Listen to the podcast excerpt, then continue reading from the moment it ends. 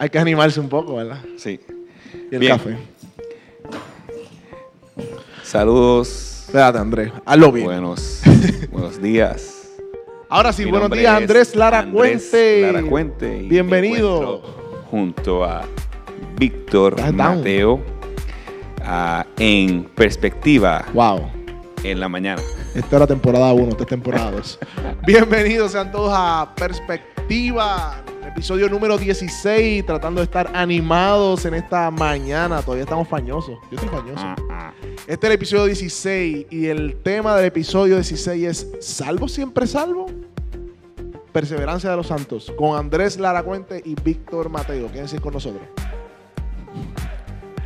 Ahora sí, estamos contentos y alegres porque está de vuelta el único, el incomparable, el pastor, escritor y predicador y parte del elenco de Perspectiva Podcast, Andrés Lara Cuente.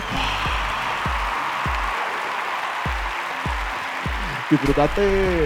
Saludos, espero que se encuentren bien. Oye, pero estoy Me presentación. volverlos a ver a todos. Este, aquí soportando a Víctor, digo, eh, estando con Víctor. Oye, no le pregunté a Oscar cómo, cómo le fue contigo. Él le fue muy bien. La pasó ¿Sí? Contigo. No, muy bien. Sí. Yo, yo, yo vi, y ahora quiero que vean cómo Andrés la pasó en sus vacaciones. Vean el video.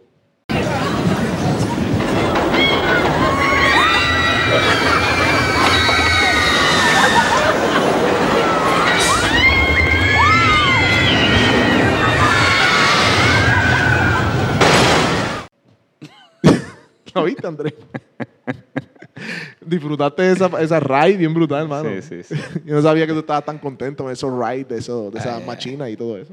Nada, este, qué bueno, qué bueno tenerte de vuelta. Te extrañé, una ¿Me cosa impresionante. De verdad que yo todos los días pensaba en Víctor. Sí, sí, Y sí, muy sí. extraño, es la verdad. Sí, sí, sí, sí, sí. ¿Y qué? ¿Cómo están todas las cosas? ¿Bien? Estamos bien. Hoy es tempranito, Andrés. Estamos ¿Dormidos? hoy un poco dormidos. En la temporada 1, si te fijas, nosotros estábamos siempre así como down. Este, era porque era a las 6 de la mañana. Hoy estamos a las 7, a las 8. Este, pero nada, estamos animados, estamos tratando de animarnos, aunque estamos fañosos, acerca del tema que vamos a hablar, ya que es un tema muy importante. Sí, sobre todo un tema que se malinterpreta o lo, o lo tenemos como, como un tema herético, por así Hasta decirlo. herejía le dicen a Hasta eso. herejía. Y, es, y, y es uno de los temas más esperanzadores de la Biblia. Eso de, es de hecho, es, eh, la Biblia se sostiene en, creo que en dos grandes promesas. Dios va a ser glorificado o es glorificado por medio de su creación, eh, pero también Dios es glorificado por medio de Él perseverar a su iglesia. Eh, eh, eh, ahí es donde vemos la, la gloria de Dios y ese es el tema de hoy. La perseverancia o algunos teólogos le dicen la preservación De los santos. de los santos, ¿verdad? Porque a veces cuando decimos perseverancia nos vamos más inclinados a cómo el hombre persevera, pero ese no es el punto aquí. Es como Dios preserva Ajá. a sus escogidos. Y que otra vez nuevamente es una tensión. Dios nos preserva y se ve en la perseverancia de nosotros. Punto. Este, y vamos a definir qué es preservación, y mira qué interesante, o perseverancia de los santos.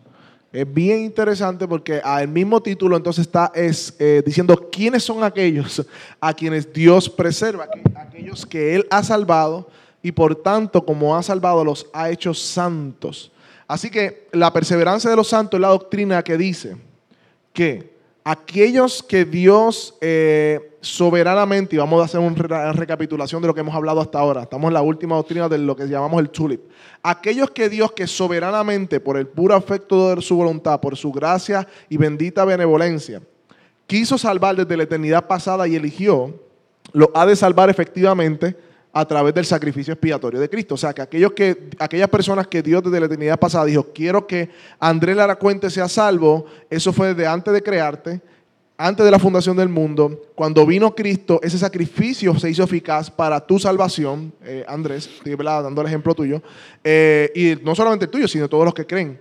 Y ese sacrificio eficaz este, no solamente es efectivo para el momento de la salvación, sino que paga toda tu deuda. Por ende, no hay condenación, como dice Romano. Por ende, Dios ha de guardarte hasta el final porque Él te ha elegido desde antes de la fundación del mundo. Si quitamos esta doctrina, realmente es como, es como eh, no, tiene, no tendría sentido. Una contradicción completa de todo el sentido de Ah, la Biblia. A veces la gente ve, y, de esta manera a veces ve el Evangelio. El Evangelio es la puerta, pero tú sigues caminando. Si te caes, y te- ah, pues te quedaste.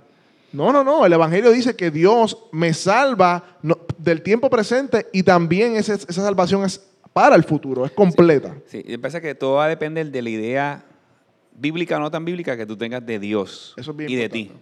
Porque, por ejemplo, si tenemos una idea de un Dios finito y un Dios pequeño, pues es evidente que tú puedes perder la salvación, tú puedes caerte de la gracia, tú puedes eh, no verte tan malo, Ajá. entre otras cosas. Pero si tenemos una idea clara y bíblica de quién es Dios y cuál es su poder y cuál es su misión y cuál es su voluntad, nosotros vamos a comprender que dentro del, del marco de la misión de Dios está perseverar a su iglesia. Y cuando decimos su iglesia, estamos hablando de los santos, los elegidos que acaba de decir Víctor, por el puro afecto de su voluntad y por su propio poder. Quitarle ese atributo a Dios es hacer a Dios a nuestra imagen y semejanza. Exacto. Y esta doctrina choca también porque y hay, que ser, o sea, hay que tener los pies en la tierra. Venimos eh, de una tradición eh, cristiana, entre comillas, en donde se predicaba lo contrario. Por ejemplo, evangelistas famosos como Gigi Ávila, podemos decirlo porque así está publicado, eh, predicaba en contra de doctrina. Yo he visto videos donde él decía, ah, pues, salvo siempre salvo, eso es una herejía, eso, eh, ¿verdad? ¿Cómo va a ser salvo siempre salvo para que se vayan a pecar? Él, y- eh, él no, no- no entendía y transmitió ese conocimiento a toda una generación, porque esta- por lo menos en Puerto Rico son gillistas en general, eh, las personas pues, que, se, denominan cristianas, porque Gille decía algo, era verdad, lo tomaban como verdad, ¿no? O sea, el siervo de Dios, espérate, espérate, espérate.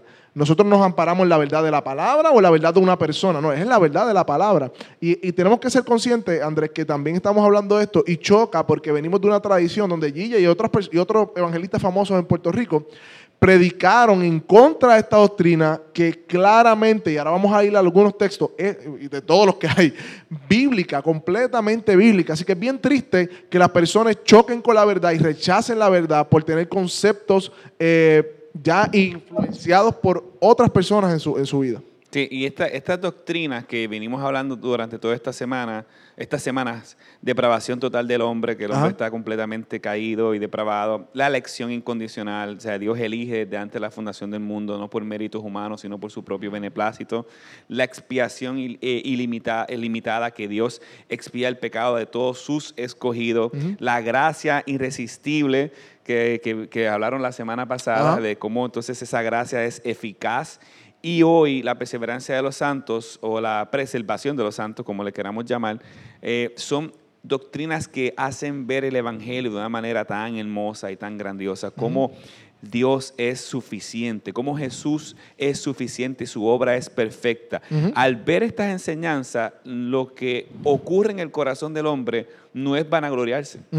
Al contrario, contrario. es correr a Dios y decir, wow, Señor, tú has hecho todo esto por, por pura gracia y por pura misericordia, porque así tú lo que hiciste, ¿cómo es posible que tú hayas hecho esto en mí? Wow, heme aquí, soy un siervo tuyo. Descartando todo lo que acabaste de decir, de decir, salvo siempre salvo, hoy voy a correr para pecar. No, al contrario, salvo eh, eh, la perseverancia, o salvo siempre salvo, es la evidencia de que ese hombre va a correr a vivir completamente rendido en santidad y en piedad. Y ya que entraste ahí, en ese tema de que las personas cuando tú le dices, no, nosotros somos salvos, siempre salvos, siempre dicen exactamente eso mismo.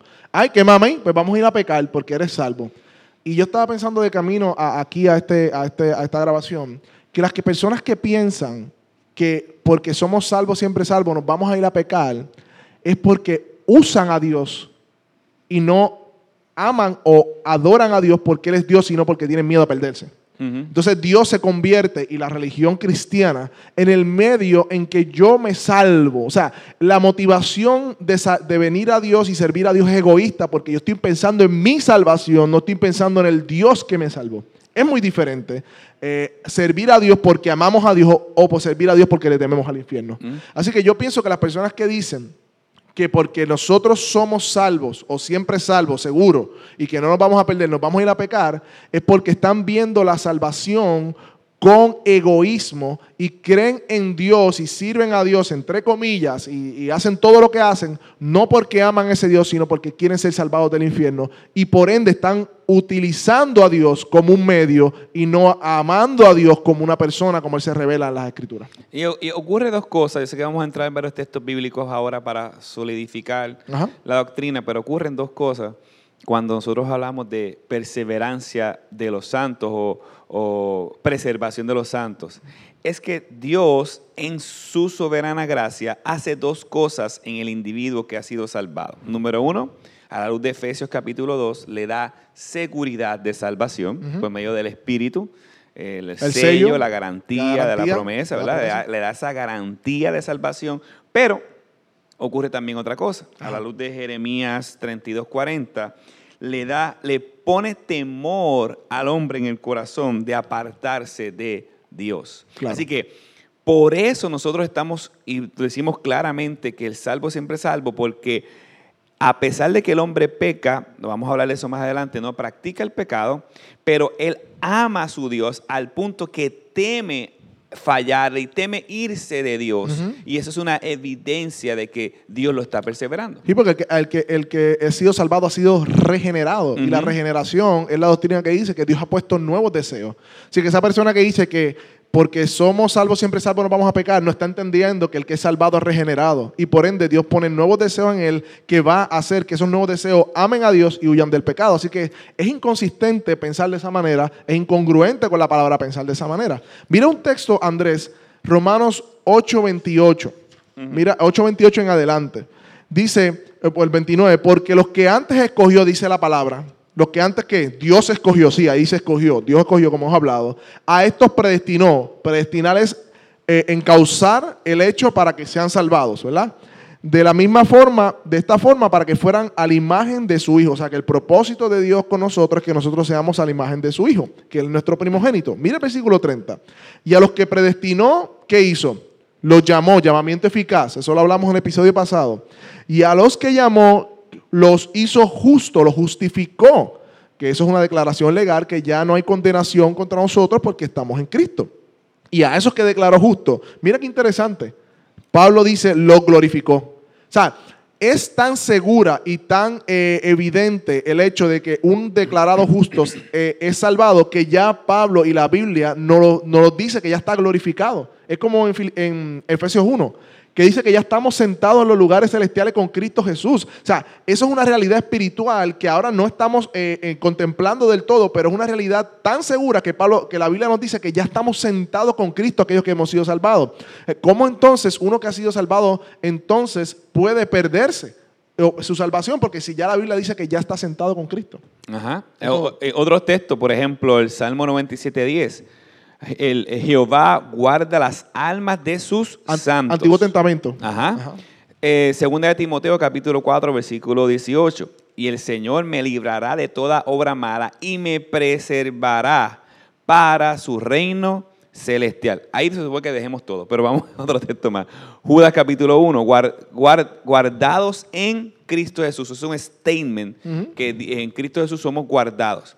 Y aquel que es poderoso para guardarlos sin caída y perseverarlos sin mancha delante de su gloria con gran alegría. Judas 24 a Primera de Pedro capítulo 1, versículo 5, que soy guardados por el poder de Dios mediante la fe. Eh, primera de Juan capítulo 5, versículo 18. Aquel que fue engendrado por Dios le guarda y el maligno no Le le, toca. toca. Y hay otros textos más. De hecho, decir que la preservación de los santos, de los escogidos, la perseverancia de los santos, eh, no es real, es una salvación por obras. Exacto, porque si tú, si tú no eres, si Dios solamente te salva y tú eres el que sigue, pues entonces eh, te está La salvando por tu por obra. La gloria es tuya. La gloria es tuya. Y le quita la gloria completamente a Dios. Exacto. Mira, mira este texto en, en- en- en la oración sacerdotal de Jesús por sus discípulos. Mira qué interesante. eh, Juan 17, 12. Cuando estaba con ellos, dice, yo lo guardaba en tu nombre, el cual me has dado, y ninguno de ellos se perdió, sino que el hijo de perdición para que se cumpliera las escrituras. Y aquí viene un punto, Andrés. La gente dice, no, espérate, ¿cómo que salvo siempre salvo? Si yo he visto gente, Andrés, Yo he visto gente que eran hasta predicadores, era gente que Dios usaba, era gente que oraban, era gente que estaban en la iglesia, que hacían, que deshacían, y ahora tú lo ves en el mundo. Tú me vas a decir a mí, Andrés, que no se pierde la salvación. Ajá. ¿Cómo va a ser eso? No, no se pierde. Pero Eh. si yo lo vi que era cristiano y ahora está en la calle. ¿Y cómo tú sabes que era cristiano? Porque lo veía orando, predicando, en la iglesia metido, eh, eh, eh, con fuego y, y, y- y efervesciente para Dios. Eh, por eso. Bueno, la Biblia dice que si una persona apostata, que sea desvía de la fe, y no voy a dar la definición que tú me enviaste una vez, Apóstata. aposta- apostata o se desvía de la fe, eso es una evidencia de que nunca estuvo en la fe. Aunque haya predicado. Pero en la historia, ¿cuántos predicadores habían? Pablo tenía un montón de predicadores al lado que apostataron, nunca creyeron. Primera de Juan dice, salieron de nosotros, pero no eran de nosotros. Y pues, eh, hacer, eh, una persona puede creer que por estar haciendo un montón de obras es salvo y ir camino al infierno.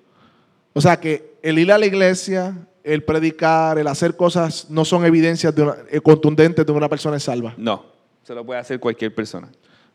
Y esta, esta conversación que estamos teniendo es para llevarnos, ¿no? A todos los oyentes que están allá, al hecho de que porque una persona parezca cristiana, no quiere decir, no quiere decir que por sus apariencias eh, confirma que sea verdaderamente creyente.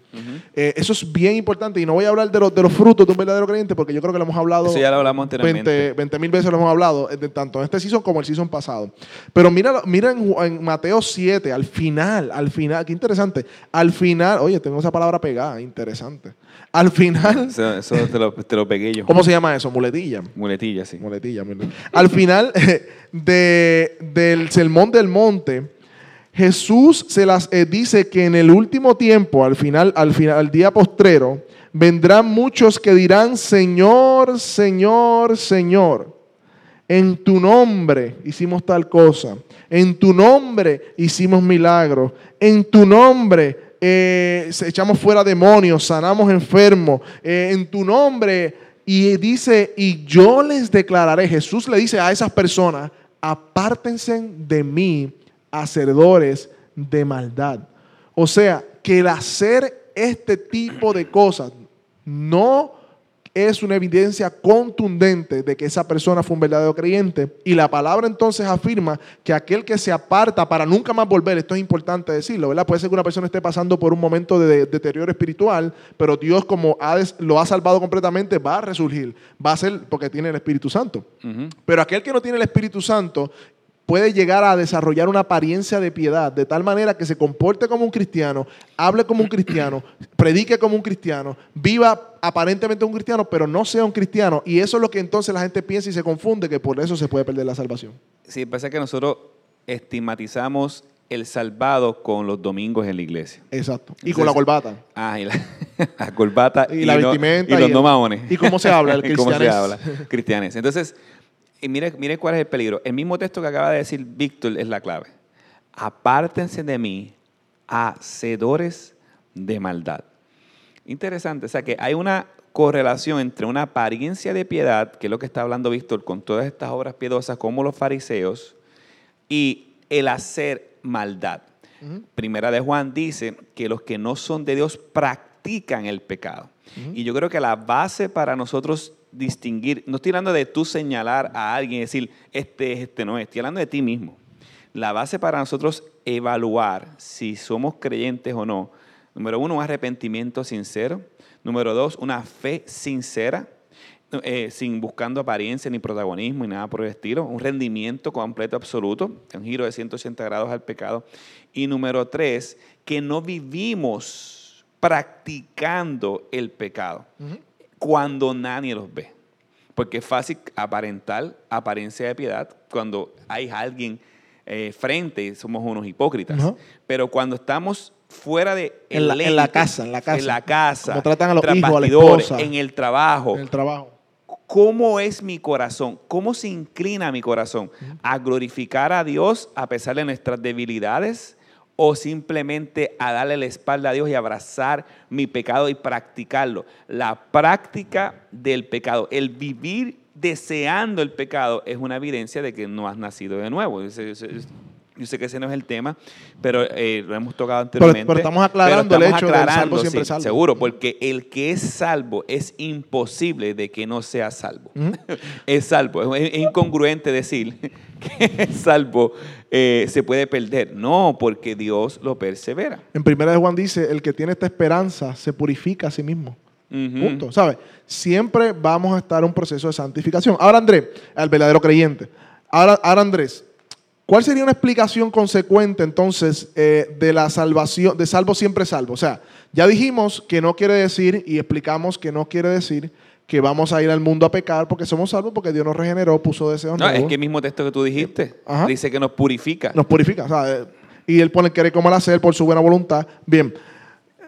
En la obra, eh, ¿qué consecuencias tiene esto en la aplicación de la vida diaria de una persona que piensa que, se, que la salvación se pierde versus una persona que piensa y está seguro que la salvación está en el Señor y está seguro en el Señor? ¿Qué, qué- qué diferencias tú ves ahí? Es un montón, Víctor. Este, para empezar, esa persona que piensa que la salvación se pierde, yo en mi poca fe no sé cómo se considera creyente. Porque está creyendo en sus propios méritos, consciente o inconscientemente. Creo en los méritos de Cristo, creo en la gracia, pero creo que no es suficiente. Exacto. Entonces ahí, ahí entra mi obra, y si entra mi obra, entra mi gloria. Ujú. Uf, ¿cómo es posible que una persona diga, yo creo, yo soy salvo y creo en el Señor como mi Señor levantó, yo me arrepentí de mis pecados, Pero pero, mantengo mantener- mi salvación con temor y temblor, que es un texto fuera de contexto, Ajá. y lo que hago es que, que hago obras para que, entonces ya ahí entra tu gloria, y cuando tú llegas al cielo, fuiste salvo, sí, yo creí en Cristo y mira mi vida de obras, no, es mira la vida de Cristo. Si, hubiera, si fuera por tu vida de obra, ahora mismo estuvieras directito al infierno. Entonces, dudarías aspectos de la fe. Ahora bien, otro aspecto, la tranquilidad y la seguridad para vivir la vida de fe. O sea, la paz El, el que, que tiene- cree en que la seguridad, la seguridad de salvación Ajá, el que cree que eh, la persona es salvo para siempre, vive y se levanta todos los días deseoso de vivir en es santidad. como un peso que le quitan de encima. Seguro, le quitas la carga de encima. Obviamente, sí vas a tener lucha con tu pecado, Exacto. evidencia de que eres salvo, siempre salvo, Ajá. pero aparte de que esa lucha con el pecado, vas a sentir un gozo inquebrantable, un ánimo diario en vivir en piedad y en santidad para la gloria de Dios. Lo otro es la comunidad de creyentes que vive pensando, que yo diría que son el 99.9% de la iglesia, lamentablemente, eh, aunque digan que somos salvos por gracia, es algo que dicen, no, somos salvos por gracia, pero de la boca a la acción es diferente. Tú puedes decir, esto es bien importante, que tú crees en la gracia y en la justificación por fe, y al mismo tiempo contradecirlo con cómo vives y cómo, cómo actúas. ¿Por qué? Porque tú dijiste algo bien importante. Esa persona que piensa que la salvación se pierde, no está creyendo. Porque, o sea, mira esto, es creyente. ¿De qué? De que eres salvo. Ajá, pero tienes que seguir. Ah, pues no eres creyente. No estás creyendo realmente que Dios te ha salvado, sino que tú piensas que tienes que hacer algo para merecer esa salvación. Por ende, no estás entendiendo la justificación por fe. Así que otra, consecuencia de la vida, vida práctica, aquel que cree que la salvación o que no cree en la seguridad de salvación, realmente, ¿sabe lo que eso significa? Que no está aplicando correctamente la justificación por fe. Él piensa, esa persona piensa que por el hecho de que ha pecado o ha fallado, tiene que hacer algo para volver a entablar esa justificación por fe. No, la justificación por fe es el hecho de que Dios nos declara justo por los méritos de Cristo y eso es estable. Nuestra santificación es progresiva, pero nuestra relación se mantiene.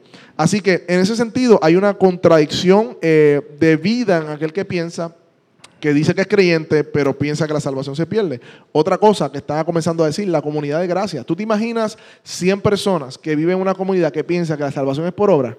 ¿Qué tú crees que va a suceder, Andrés? ¿Yo qué, qué te diga?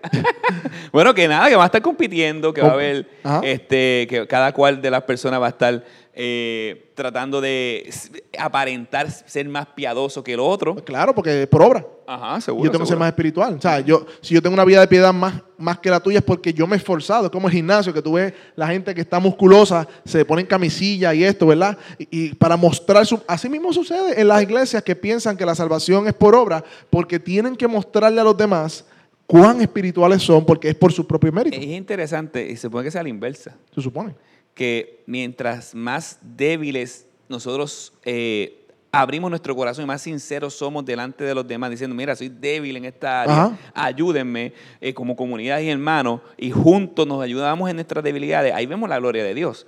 Pero a la inversa es, creer, es creerse superior y eso es orgullo. Entonces, eso no, no cuadra. Por eso, en comunidades de gracia, eso puede suceder porque no estamos para juzgarnos porque todos nuestros pecados han sido cubiertos y hemos sido salvados. Pero en comunidades donde yo me gano la salvación, es muy difícil tú abrirte a los demás, sino que vives una vida de apariencia. Y este es el punto. El tú creer, esta, no creer la perseverancia de los santos y que la salvación es del Señor y que Él nos guarda para siempre, te convierte automáticamente en una persona que cree en salvación por obra y por ende, aunque todos somos legalistas, tiene, va a haber una tendencia mayor al legalismo, mayor a la autojusticia, porque tú entiendes y piensas y crees que tú te salvas por tus obras y por ende ahí entra entonces la apariencia de piedad.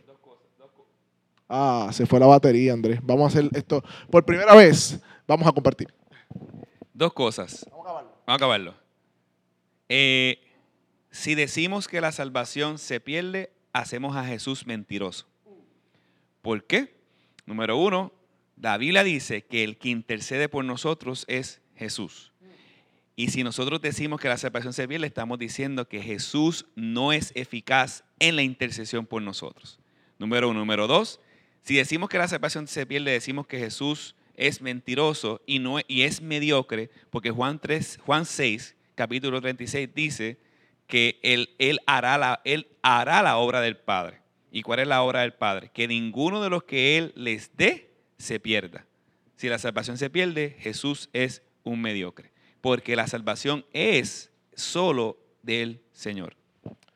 Y con eso y sin nada más que añadir, nos despedimos de este episodio número 16 de Perspectiva. Gracias por conectarse. Este, este, esta es la, terminamos con la serie especial de la Reforma Protestante acerca del tulip. Este, y algo muy interesante, nosotros no habíamos hablado de esto hace ya como dos años y es importante, ¿verdad? Recordar los fundamentos de la doctrina de la salvación de fe. Así que comparte este episodio aquí al ladito. Va a salir el link para que tú puedas verlo, compartirlo. A ver si me sale, Andrés. y que puedas ver los episodios pasados y próximos. Suscríbete y activa la campanita. Así que gracias y compártelo. No vas a decir nada porque no tienes micrófono. O sea que te puedo vacilar. Me queda un minuto para vacilarte. No, no voy a decir nada. Está bien.